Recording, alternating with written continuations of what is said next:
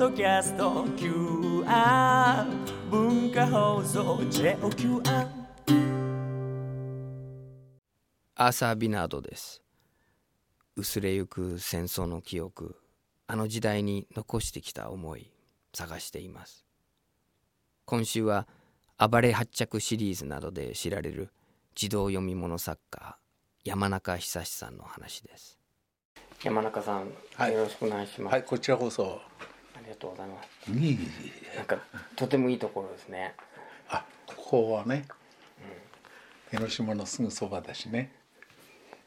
子供の頃からここといや、僕は生まれたのはあの北海道の小樽なんですよね。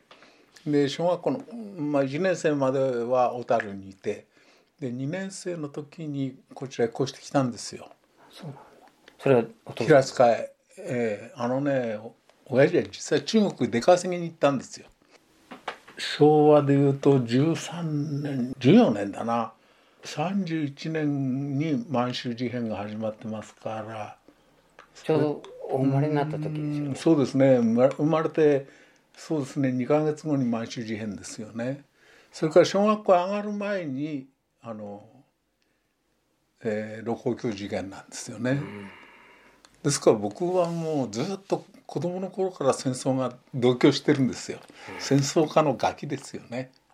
全部の体験にどそうですこかね。戦争が。そうそうそうそう。それで敗戦が14歳ですからね。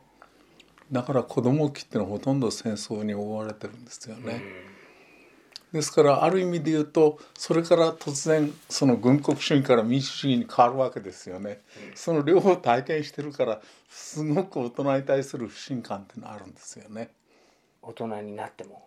そう大人になってもこいつらまた子供騙してるんじゃないかとかね。でもじ本当14歳でうん。敗戦を迎えるっていうことは、もう人生の全てが戦争時代。そうですね。子供の頃のありとあらゆるあの文化環境がね戦争に向けてですからね。ましてあの小学校で4年生1941年からはあの国民学校制度っていうふうに学校が変わるんですよ。それは総力戦体制主義に変わっちゃうわけね。学校教育が。そうか。学校それまでは尋常そうそう尋常小学校。尋常小学校までの教育っていうのはねある程度立身出世主義なんだよね。なるほど。勉強したらあの世の中に出てねちゃんと食っていけるとか。なるほど。それがそアのメリカンドリームならぬジャパニーズドリームドリームがあったわけですその時期はね、でちゃんと勉強すれば、うん。まあ立派に出世うんできる出っていう、世できる。でそれが。それが1941年で国民学校制度が入ってるくると今度は要するに全部が総力戦体制に向けですからね出世主義じゃなくなっちゃうんですよ。出世じゃなくてお国のためお国にのためになっちゃうわけです。でそれも。ですからそれまではねあの小学校へ入ると教科書の最初にあの忠義っていうのがまあお尻の方だけどね忠義っていうのがあってそこであの日清戦争の時に戦死した木口公平っていうのが出てくるんですよ。木口公平は敵の弾に当たりましたが死んでも口からラッパを離しませんでしたっていうのがあってね、そいつ皮肉って僕も時々言うんだけど山中久志はね金を稼ぐために死んでもねキーボードから手を離しませんでした。それでみんな嫌な顔するけどね。でそういうのをやってたんだけどその国民学校になるとね日本軍はっていうふうにね今度集団の扱いになるわけ個人のあのあれはなくなっちゃうわけね。個人の逸話そうそうそうそういうのそうつまりアネクドート自身をあの集団にしちゃうわけだよね。じゃあそれまでは、うん。まあ言ってみればその軍国主義教育であっても、うん。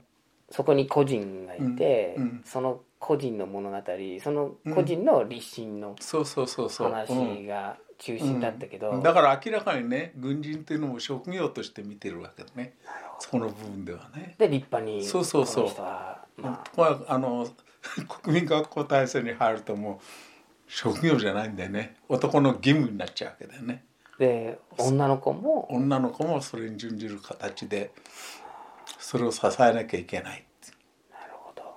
じゃあその41年の春からですか、うん切り替わったのは？そうです。はい。4月から。はい。もう1941年、はい。国民国民学校で生徒はみんな生徒じゃなくて小国民。うんまあ生徒は生徒児童その頃の言い方ですと児童とか学童とか言ってたんですけどマスコミがねその辺りから小国民って言葉を使い始めるんですね。子供たちを、ん。まあうん、もちろんね小国民って言葉は明治時代からあったことあったんですけどね、それはあの小さい国民っていう意味じゃなくてつまり小さいながらも国家意識を持った子供たちのことを小国民っていうわけでそれがずっと後を引いてきてるんですよね。で軍国うん。主義、だから軍国主義と同時にねあの国体原理主義っていうやつでもう天皇絶対ですから。天皇神様の扱いになるのはこれがもう昭和初期ですけどもね。ですから学校の校門入るとすぐね法安殿っていうのがあって天皇皇后の写真がとそれからあの直後の東本っていうのが格納してあるんですよ。でそこの前で教うんうんそうそうそうそういうあのちっちゃなねあの 御殿があってね、そこの前で再敬礼をしなきゃねそこの前通っちゃいけないの。再敬礼しそうがあった1年生の小さな女の子教師がいっぱいくんだものひどい話だよね。でもそれが1941年の春からいやもうそれ以前からもあったんですけど余計強化されるわけですよ。僕ら子供の頃あの校長がね必ず朝朝礼の時間にね戦争の話をするんだよね。それから天皇の話をするんだよ。その時にね「漏れ受けたまわりますところによれば」って言ったらみんなパッとね気をつくのを接するわけ。と必ずその後にね「天皇陛下に侵せられましては」とかってなんか出てくるわけ。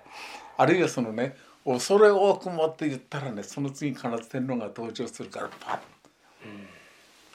そういうことやらされてきたわけだよね。考えてみるとね敗戦になった時も天皇の命令だからパッとやめるんだよ、軍隊が。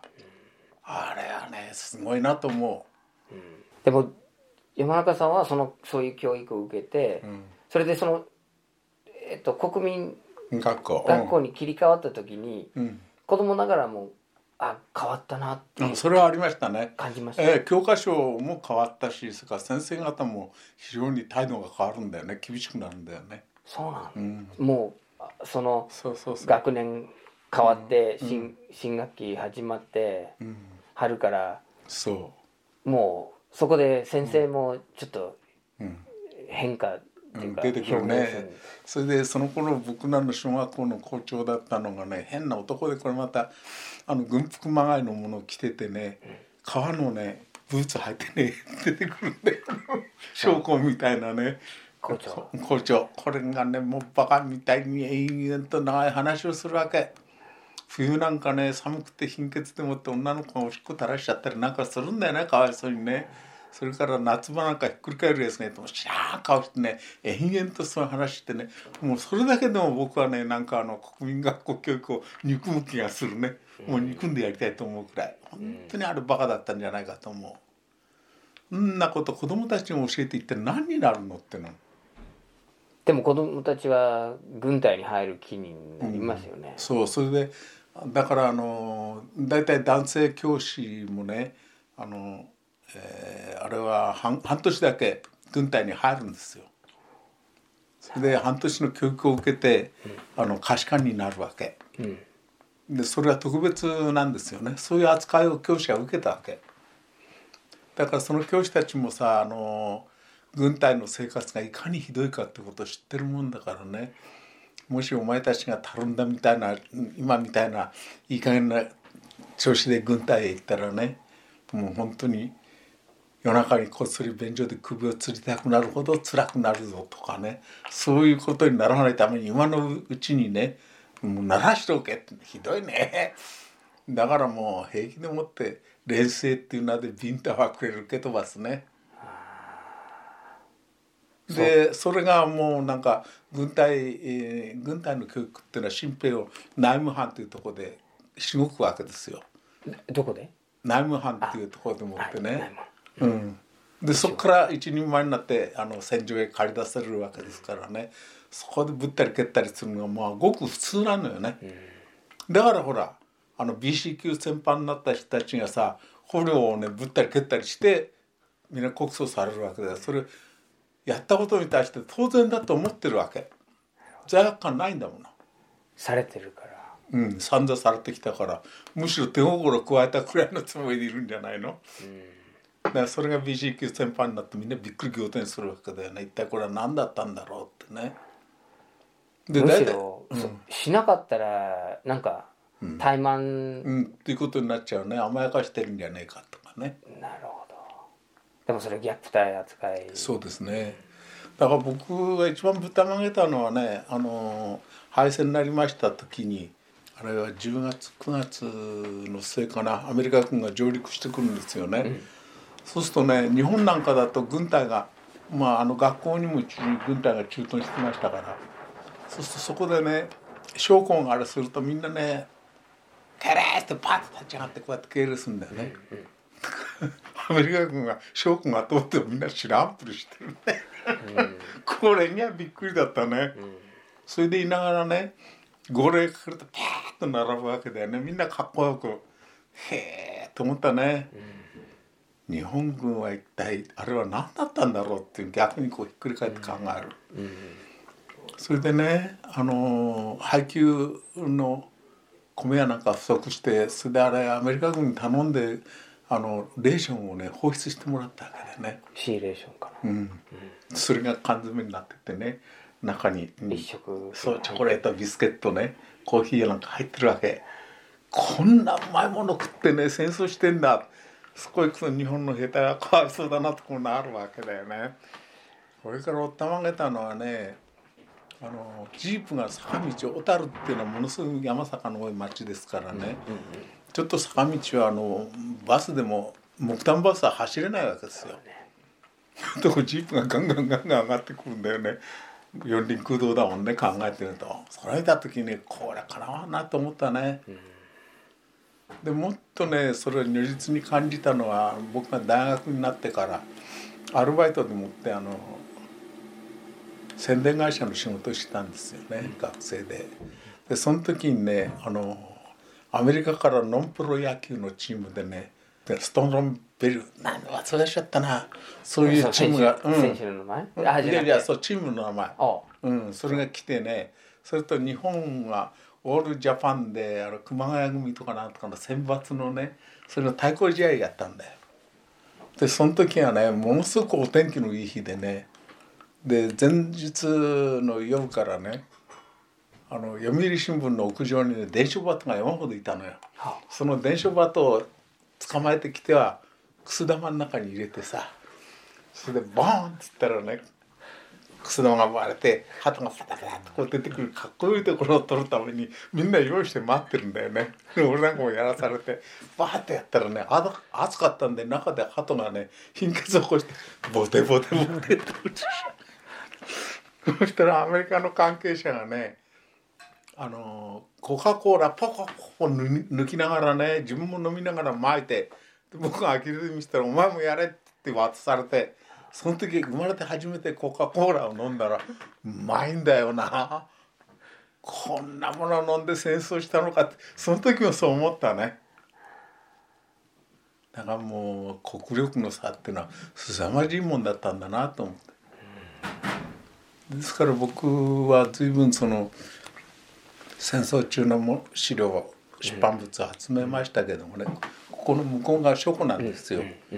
で中であのやっぱりねアメリカの「エスクワイア」って雑誌やなんかあのね1943年かなのものなんか見るとねなんかタバコの広告が載ってるあのジャムやなんかの広告それ見た時にもう嫌になっちゃったね。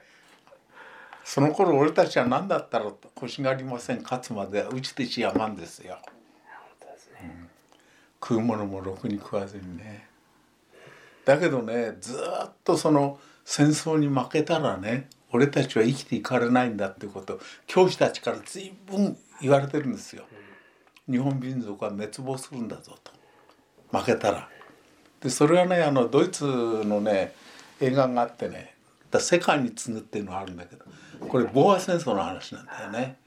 それで要するに防亜戦争でいかにそのなんていうか戦勝国がであるイギリスがねひどいことしたかっていうことをね延々とこれはずるいんだよヒトラーが訴えてるわけだよね。でそれをこちらが見てるもんだからね負けたらこういうことになるんだっていう思いがあるわけ。で僕はあの漁港放送っていうのはね近所の農家の 聞きに行ったんだけどね何言ってるのか分かんないわけ。それあの8月15日。8月15日。それはもそのその日は何してたえっとね勤労作業であのあれはあの NHK のドラマ「マッサン」で有名になったえっとね後志管区の余市郡の二木っていう村。うん。そこへ勤労奉仕で行ってたんです。泊まり込み農家の泊まり込みで。っていうのはさ働けるね男たちはみんなそう戦場に取られちゃってるでしょだからそのためにあの農家へそういう援助しに行くわけ。そうすると畑仕事やったりうんクラスごとまあ分けられてねそれぞれあの農家へ泊まり込みで。何人ぐらいで？僕のうん場合は2人だけだったですけどね、で最初に行ったとこなんか5人くらいあるいは15人っていうふうに。結構長くいる。長くいるんですよ。なある作業が例えばリンゴなんかとリンゴの袋かけが全部完了するまでとかねあるいはそのなんていうか果樹園の間にあのなんえーと人参やなんかいろいろ植えてますよね、それの草すりをやって一応そのあれするまでって期間が決まってるわけですよ。その間行くわけですよね。だから泊まり込みで。で2人でその。そう僕の場合はその2人だったんですけどね。でその時にその近所にあの札幌から疎開してきたうちがあってそこがあの新しい家を建ててね、うん。新金ピカのラジオが置いてあるんでね。はで聞きに行くんだけど要するにハウリングっていうのかな、うん。がひどくってね何言ってるのかよくわかんないの。もうノイズがガンガン入るし波打ってるわけだよね。そうするとね部分的に聞こえるのがね「何々せしめたり」っていうのね通告せしめたり。そうそうそうそう。そう。そうするとね、なんかええ。日本軍がなんかやややっつけたんじゃねえかっていうのは錯覚を起こすわけだよね。そうですね。他何かわかんないから。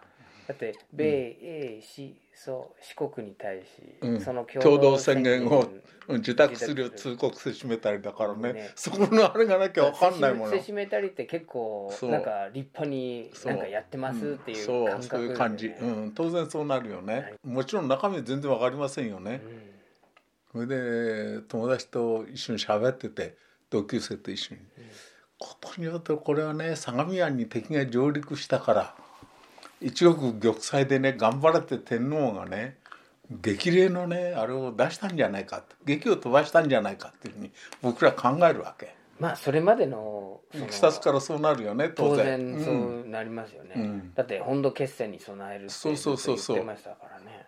だって圧と玉砕してもさ玉砕だもの。ガダルカナルは天心だもの。そう退却して負けて退却したとか全滅したなんてこと言わないもの。ねだからなんとかなってんじゃないかっていうふうに、半分うすうすは分かっててもさまだなんか信頼したい気持ちがあるもんだから、なおさらそうだよね。そしたらあのそこのトマ農家のうちの娘が実は役所役場に勤めててそれが帰ってきてね「大変だよ父ちゃん戦争に負けたんだよ」って役場のところにいた兵隊さんがみんな泣いてるよって「えー!」ってのもんだよね。そしたらあの勇敢が来たわけです。それで初めてポツダム宣言受諾あもうビビりましたよ。これ生きちゃいかれいられないんじゃないか。それくらいだったらねアメリカ軍の手にかかって死ぬくらいなら俺は自決した方がいいや。と一思いに死んだ方がいいなと、でどうやって自決しようかってその時考えたんだよね。だけど自決するにも日本刀がってそばにあるわけじゃなしピストルがあるわけじゃないんだよね、でもういざとなったらしょうがないから鎌を加えてね木の上から逆さまに飛び降りりゃね頸動脈が切れて死ねるんじゃねえかと。恐ろしいよね。結んでおいて。そう首にこうね刃を加えてそしたらバンっていくだろうとかねそうしたら 一緒にいた同級生が一つ上だったんだよ。そ年がね「お前バカじゃねえか」って言うんだよね。お前はねその連合艦隊司令長官でもなければね 参謀総長でもないのにねたか中学のね2年生じゃねえか。勤労報酬にしてくるガキがそんなね負けたからってその死ななくちゃないなんてそんなあれはないだろう。でも先生方はね負けたら日本は生きていかれないんだと日本人はみんな死なないからなって言ったじゃねえかしたからそうしたらその同級生がねそういった先生方が死ぬのを見てから死んだって遅くはないんだよって言うんだよね。なるほどそうかと思ったら誰も死なねえんだよね。周りで誰も。そうそれでね友達に「お前あんなことやってね首切ったりなんかしてもね事故だと思われるからね事故じゃない証拠に遺書ないしはそのね短歌。時勢の。時勢の句を書ね やらなきゃいかって言われるわけだけど思いつかねえんだよねそんなもの。それ考えてだんだん怖くなってくるしさ。ねその前前日だったかにあの余市の方の余市川に向かってねアメリカ軍あの関西機がロケット弾を撃ち込んだんだよ。それ不発だったんだけどさそのすごいの見てるもんだから余計怖くなっちゃってね。その時農家で何の作業してたえー、とその時はね田の草取りかな。た田んぼの、うん田んぼのね。でそれでこうその漁港放送が流れて、うん。もうその家のお姉さんが帰ってきて、もうそそれでれ一中そういうことになったんだ。それから改めてあのラジオを聞きに行って、解説してるの聞いてうわこれやっぱりやばいやみたいな。で僕はねどうしていいか分かんないから監督の教師のところに聞きに行こうと思ってね教師の宿舎に向けて走ってたんだよね、だから向こうから教師が来たの、でで先生どうするんですか?」って言おうと思ったらその教師がね「お前らケーキを盲導するなよ」っつって。で駅の上走ってっちゃってね。ケーキを盲導しようがないじゃん。なんかね変な感じでね、そうですようん、それからしばらくバカッとしてたね。何を考えていいかわけわかんないし。だってずっと受けてきた教育が、全部パンになっちゃうわけですからね。でそれまで僕なんかもねそれは昔ね海軍兵学校に入るったら東大入るより難しいんですよ。それでもねみんな海軍兵学校行こうと思ってみんなクソ勉強してるわけだよね。で僕なんかもそうだと思ったから一生懸命やってねその勤労奉仕の合間にさ英語の教科書なんかいやーなんであの英語の教科書だったのかね。え英語もやってたんですか？英語やってました。適正言語。適正言語でもあれおかしいよね敵を知るためにあ。やがて君らはねワシントンの市長になるかもしれない。ニューヨークの市長になるかもしれない。占領してね。そう言われたんですか？そう。その時に英語喋らなかったらバカにされるぞ。な無茶な話だよね。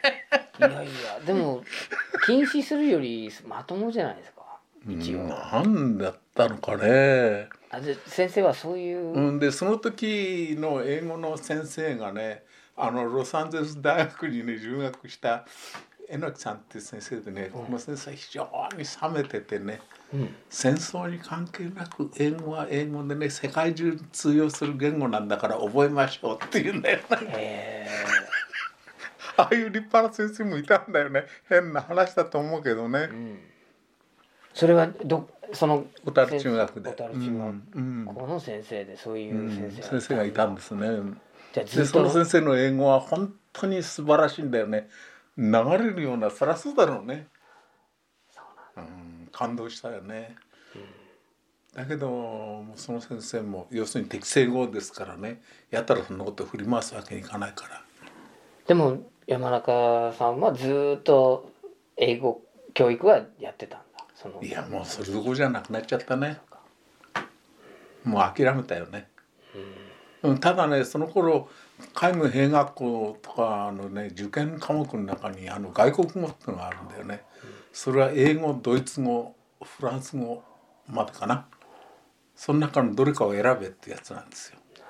とみんなほとんど英語だよね。だから英語はその必読だなら必なんか必修科目だっていうふうに言われてはいたよね。うん。先生たちはあの日を境にうん、もうひっくり返るわけだよね。どんな風に変わったんですかうーんとね授業に来ねえんだよ。先生、うん先生方はね会議ばっかり開いてるわけ職員室で。時々現れるとさなんかわけのわかんない漫談かなんかしてさーっと帰ってっちゃうんだよね。えーどんな感じですか？そのなんかね物理の先生がアホなこと言いやがってね原子爆弾なんかちっとも怖くないんだよって言うんだよね。何がアトミックイヤホンだとかなんとか言ってねあんなのはね鏡を並べとけばねボカンと反射してね落っことしてアメリカの飛行機が落っこちるんだってそんなバカな そういうことを大真面目に言うんだよね俺たちもねうずら笑いしてね何言ってんだと思いながらもねそういう話聞いたけどねでもね一月ほど経ったらもうあの教科書に墨塗れって言ってきてね、軍国主義的な部分全部墨塗っちゃうわけ。でも墨塗り僕はあの日本に来て、うん。いろんな人の、うん。その体験を聞いて、うん。もう全国津々浦々でそのうん。墨塗りをやったって聞いた時に、うん。それはやっちゃいけないと思ったんですよね。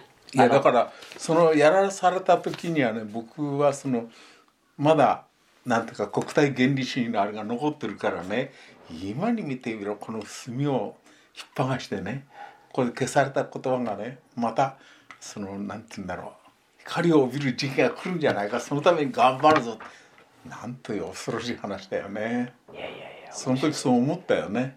でもそれ正常だと思います。うんだって墨それまでずっとこれが大事な、うん。これが教育だこれが真理だって言われてたのを今度うん。塗りつぶすっていうのはちょっだからうっかりね教科書にあの鉛筆やなんかで書き込んだやつが先生に見つかったら引っ張かれてねそれで教科書にお詫びしろして土下座してさ 教科書に謝れなんてんなバカなことやらされた教科書に墨塗るんだもん。アホらしいよそりゃ確かあれがね文部省時間通達っていうやつでねでそれはね英語の教科書もちろんそうだしそれから国語の要するに国体原理主義あるいは軍国主義に通じるものは全部消すわけだよね。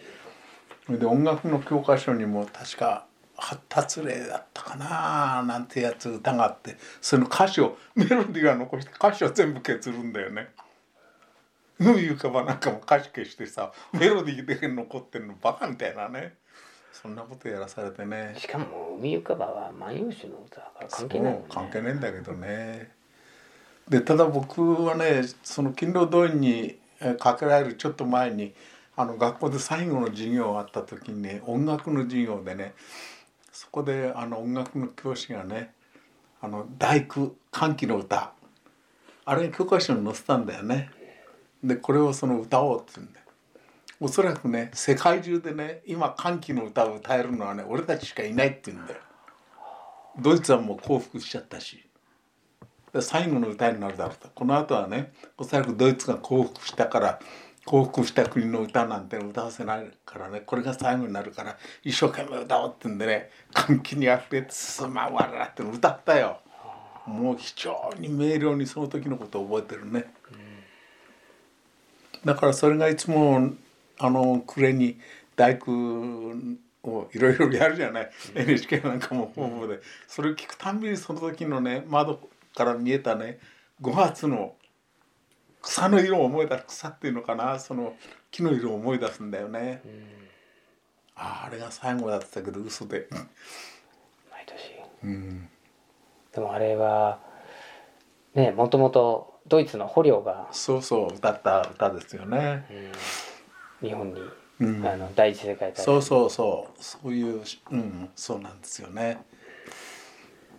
あの確認ですけど、えっと山中さんは漁港放送は小樽で聞いてる、はい聞いて小樽ってそのその余市でね。はいはいはい夜市で、はいあの農家でね。はいはい。うん。そのその前に一旦平塚に来てまた戻っそうです。あの僕はねあのその頃すでに兄弟が5人6人いたのか。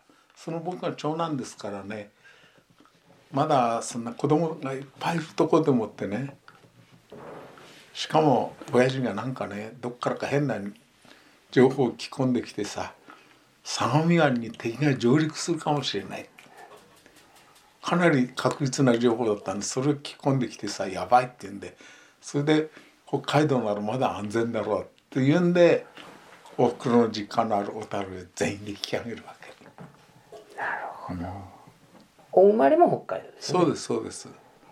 でおふくろの実家が小樽にあったもんですからね。なるほど。でおじいさんでお父さんはこっちに？いやいや親父も一緒に行きます。だけども向こうでもって就職しなきゃしょうがないんでその頃あの栗山にあったあの酒の統制会社かなんかにそれこそなんかコネかなんかで入ったんじゃないですかね、うんうんうん。な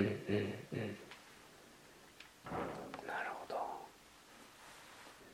その時14歳ですよね。14歳です、うん、もうちょうど今の子供たちの中学生中学2年生くらいので反抗期。ね反抗期ですよね、盛り。うん。でも軍国主義に対して反抗してるわけじゃなくて、うん、でねあの国民学校時代にも学校にあのつまり相模川の沿岸をあれするためのなんていうかあの校舎砲部隊の兵隊が駐屯するわけですよ。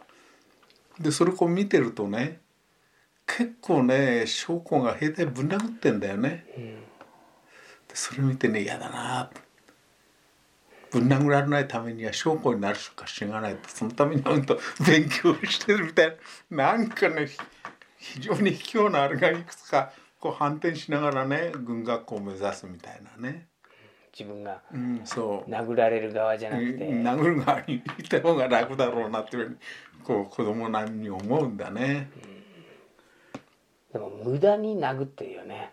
本当に無駄に殴ってだから殴られるから強いんだってなバカな話。でそういうこと平気で言ってたしね。ただだからあの敗戦になってねほっとしたっていうのもいるけど僕なんかほっとしたどころじゃなかったね。でこれどうなっちゃうんだろうっていうふうなねそっちの方が怖かったですね。怖くなるともう何も考えられ考えられないですよ。ねもう黙ってみんなの様子見てるかしょうがないんだよね。で死のうとまあ、うん、思ったけどそのうんバカバカしいと思って言われてみると確かにそうなんでさ、一瞬でも死のうと思ったことがアホらしくなってくるわけだよね。だって先生方は死なないしさ、ですよね、うん、でそうは言っても実際には随分と死んだ人がいるんですよね。自決した人たちがいるから。それはやっぱりその人たちは本気であの国体原理主義を信じたんだろうなと思うし僕もね同級生の中ではおそらく一番素直に信じたね優等生だったんじゃないかなと思う本気でそう思ったんだから。じゃあその漁港放送、もちろん最初聞いた時はねなんだかわかんいない。はい。でもその中で、うんあの国体がうん誤字される5時、うん、といとかそういうん、うなんか出てきますよね。出てきますよね。その時点まあそのちょうどその言葉がこう、自分の中に入ってるわけだから、その国体が誤字されたっていうのはうん。うん、もう事実だと思ってるわけ、ね、自分にとって新聞にはうん、安心安心ではあるんだよあね。よかったうん、よかったな。天皇は大丈夫なんだなみたいなね。うんそれそそれは素直にうん、素直に受け止めるわけね。でもどこかでこうその後でよく考えてみると国体合理されるわけがないのよ。ポツダム宣言受諾した段階でさ国体なんて崩壊してるわけだからねその矛盾に気が付かないっていうところが恐ろしいがね。すごいですね、うんでもそのそのことにこう後になってこうだんだん安心感みたいなものがあって。ありますよねそうなんだよね。よかったってそうだからあれ軍隊もさ引き上げたんだろうと思う。抵抗もしないで。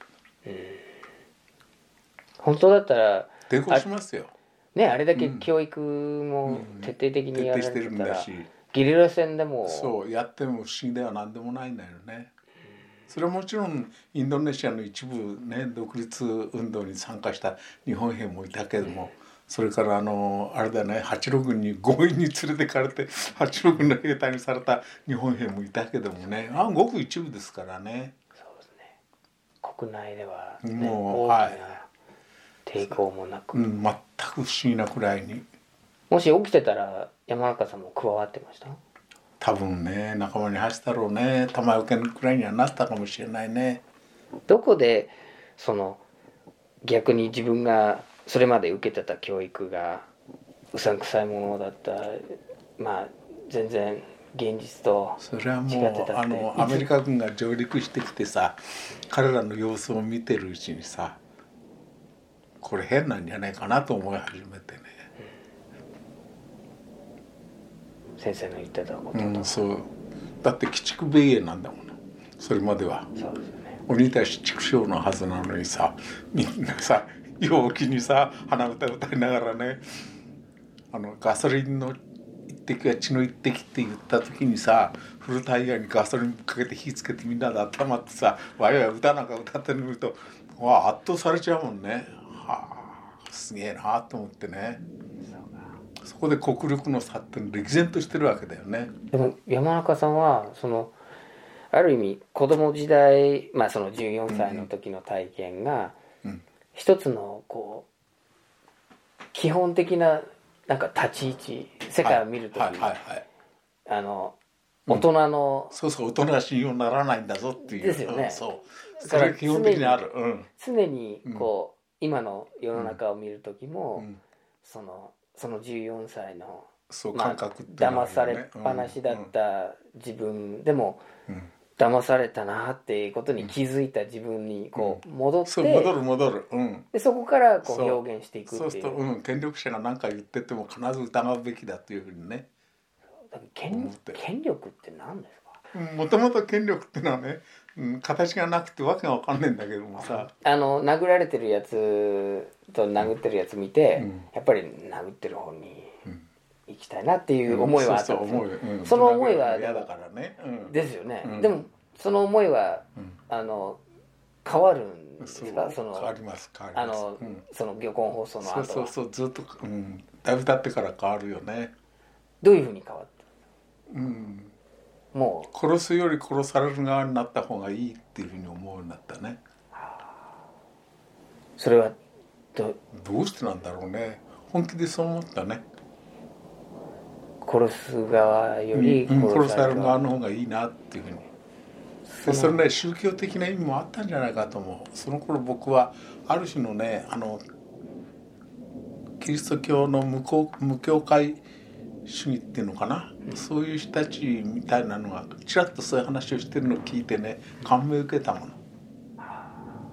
それとねどもう一つはねで岩見沢だったと思います、もう一つはねその敗戦から僕は小樽中学へ戻るんですけどね親父たちがあの栗山というあの岩見沢の近くの方に越してそこであの就職したもんですからね僕が小樽中学で一人であのじいさまのところに居候して頑張ってても何の意味もないや。もうね海軍兵学校も士官学校もねえんだからと思っておふくろたちと一緒に暮らそうと思って戻るわけです。で岩見沢の中学へ今度通うんですよね。でそこでねある時にね雪が降ってると中をね赤旗を翻してねそれで頑張ってて演説をしてるね共産党のそのなんて言うんだろうな。要するに極者から出てきた人たちの演説がすげえんだよね。怖かったね。っていうのは僕はそれなりにあのあれなんですよ。小林滝次の小説なんかおふくろが好きだったからね。文学少女でそんなもの隠して持ってて僕ガキの頃からそれ読んでたせいもあってね。あの時も本当にびっくり仰天したね。怖かった。それはえっと正確に言うと1946年の春あたりですね。まだ冬。まだ寒いそう寒い頃です。雪がはいはいはいはい。で駅前でそういう、もうそうそう。天皇制廃止とかそうそういこいううこととを絶叫してるわけね、しかももうん。うかなりこう言い方もうん、激しく。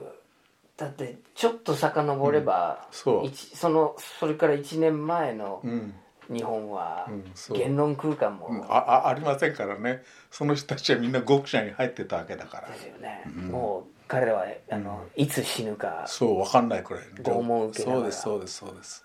でもその迫力とうん。その軍隊のうん。偉い将校が部下をぶん殴ってる迫力って何か全然違うんですよね。異質なものがある異質なもんなんですよ。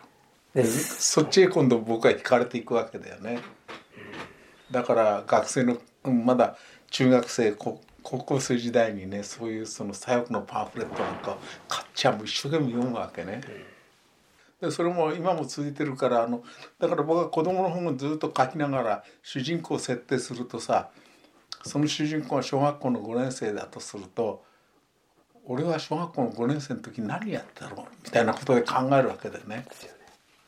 そしてあのちょうど1960年後半から70年にかけてね要するに戦争の時代をバックにしたねそういう児童文学がね流行りみたいになって戦争児童文学っていうのはブームになるんだよ、疎開の話だとかね。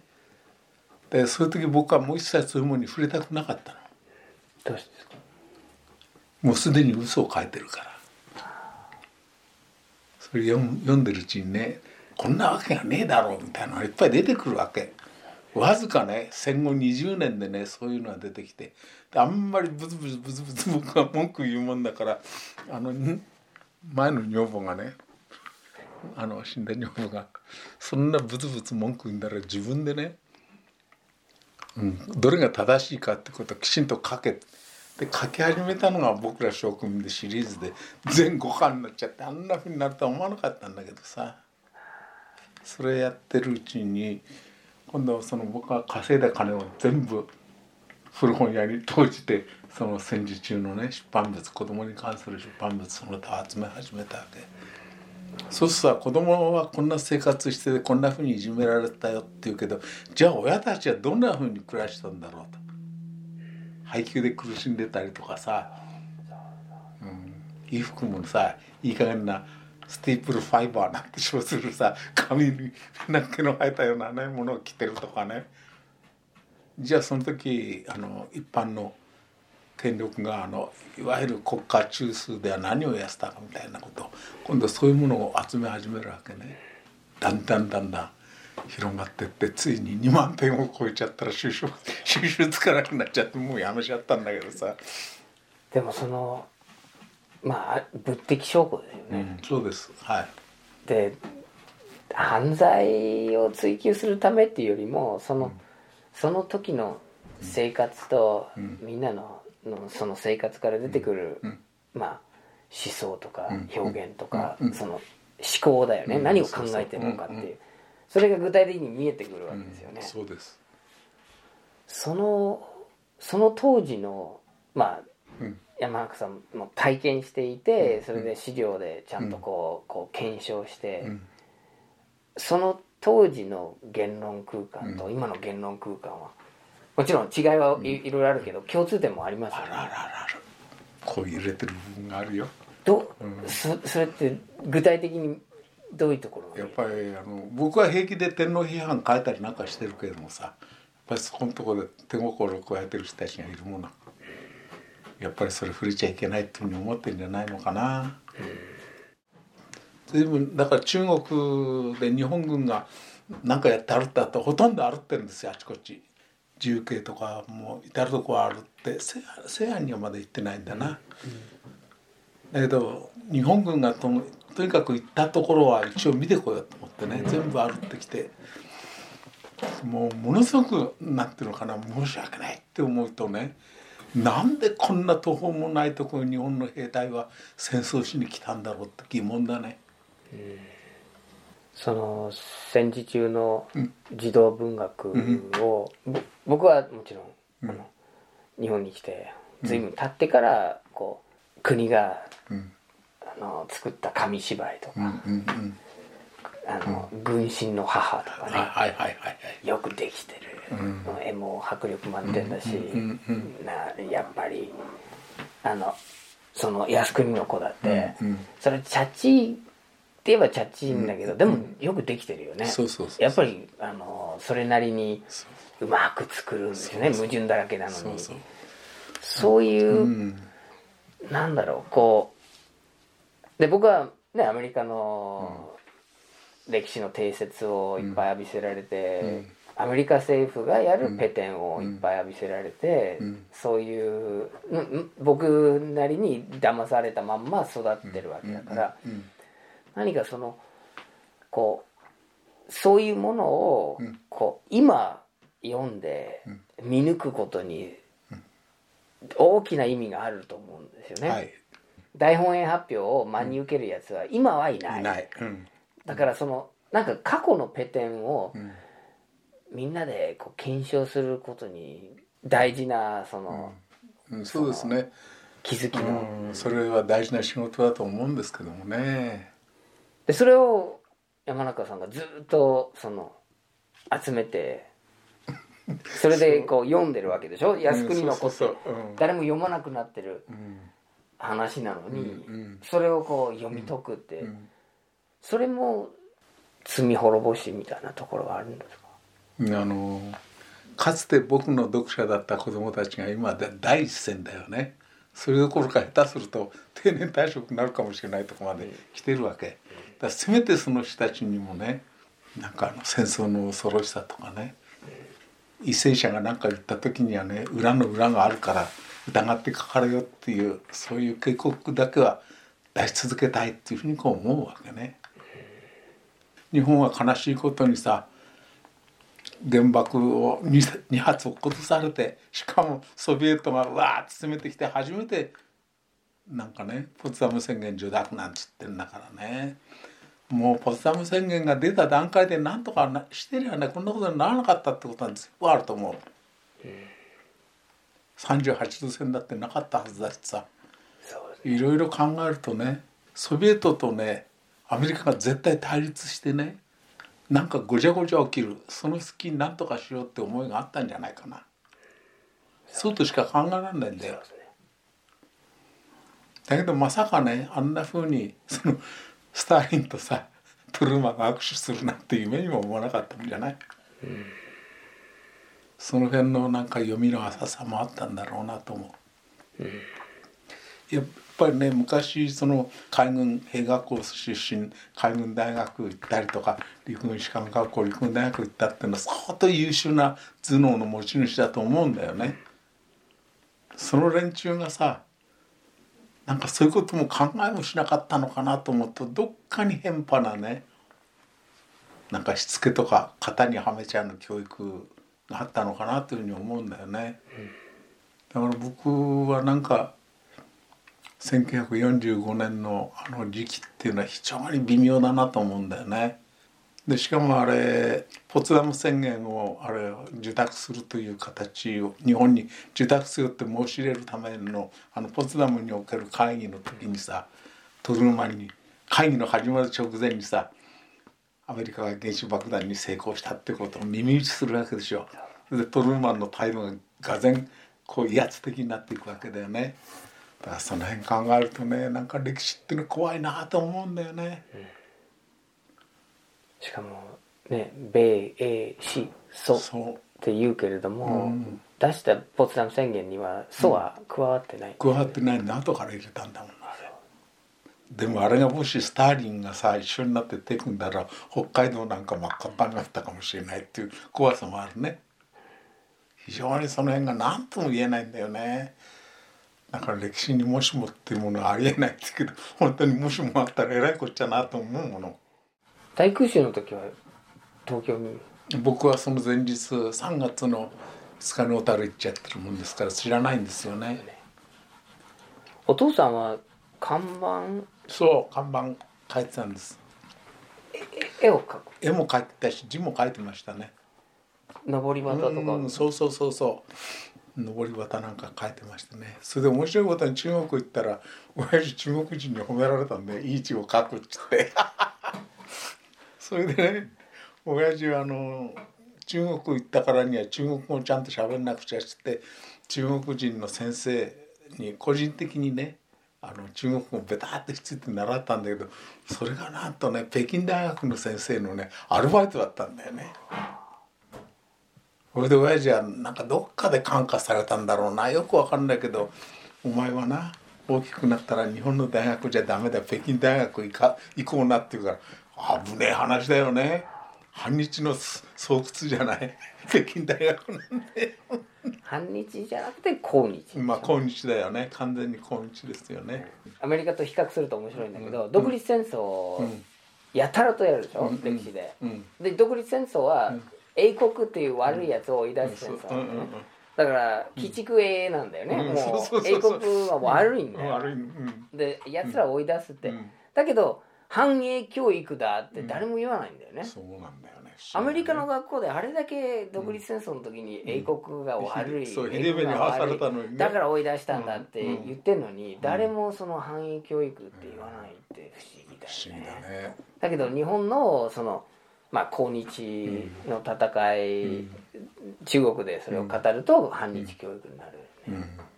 お父さんはなぜ中国に行かれたいやうんたまたまね、えーあの小樽でその出征兵士の旗やなんか書いたりなんかして結構儲けてねそれで中国では戦争しているけど一体それはどういう何のための戦争かこの目で見たいってバカだねで自費で行ったんだよ。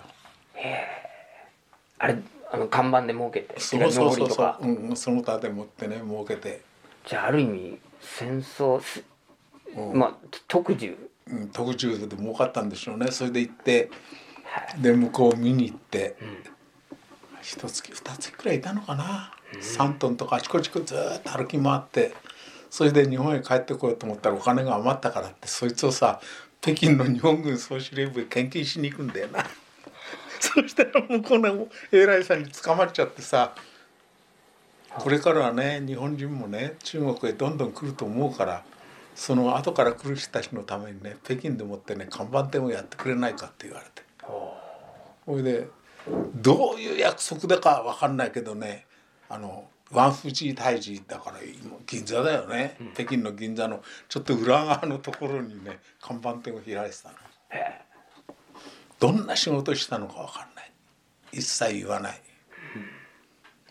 でも看板。うん看板を変えてそれで中国人に褒められて「いい字を書くね」っつってねでおまけに親父はその小学校も満足に卒業してなかった。のその代わりあの一番上の姉さんがっていうのは幼い頃にね両親に死なれてそれで5歳の時かな。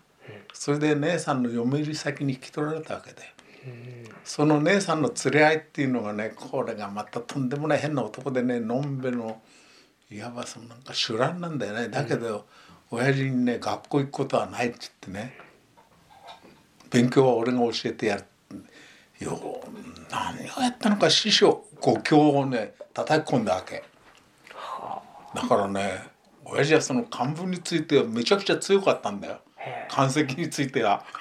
それで中国行ってさいろいろその漢石の話をすると向こうがね本当にねもう船長に C さんは偉いっつって褒めてくれるわけね。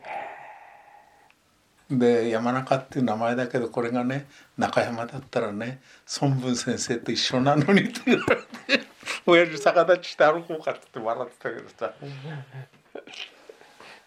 ありがとうございます、はいこういうバカなこと言ってるから。ありがとうございます。山中さんが書いた「靖国の子」っていう本の中で三重県の国民学校の、え4年生の大井くんの詩が出てくるんですね。僕の体っていうタイトルの詩です。僕の体は三国の体。大きくなれば戦争できっと立派に働きます。僕の兄さん三等水平病気で倒れて死にました僕が大きくなったならきっと敵を撃ってみせます。三国のためなら死んで忠義を尽くします。死んで三国にご奉公を尽くします。この大井君の言葉を2016年の日本の言論空間の中で読んだり聞いたりすると違和感を覚えるんですね。でも多分あの時代を生きてあの時代に日本の学校教育を受けた子どもたちにとっては当時はこれはまあ普通の日常の言葉の範囲内そしてこの思想この考え方その死んで忠義を尽くしますって小学校の4年生がこう誓うっていうことも普通だったと思うんですね。山中さんはこの時代を体験してそしてそれを踏まえて自分の作品を書いてるんですけど研究者としてそのたくさんのこう消えてしまった声子どもたちの言葉をそして大人たちがの教育をこうその当時の資料で掘り起こしてそして整理して私たち2016年に生きてる人間があの時代に分け入ってみんなの話が聞けるようにその間口を広くして奥行きも作ってその時代を今体験できるようにしてる。でそのそのことで僕らが今と比較できるしその今との比較によって今の時代の普段僕らが慣れてて気づかないその異常さもその違和感もあのちゃんと感じ取ることができるんですね。それがとっても貴重でその今の時代をちゃんと批判して見抜くために騙されないためにはあのあの70年前71年前80年前の日本は何だったかっていうことをちゃんと見渡して、えー、掴む必要があると思います。来週はナチスドイツによるホロコーストを生き延びたモリス・チャンドラーさんの話です。お相手はアーサー・ビナードでした。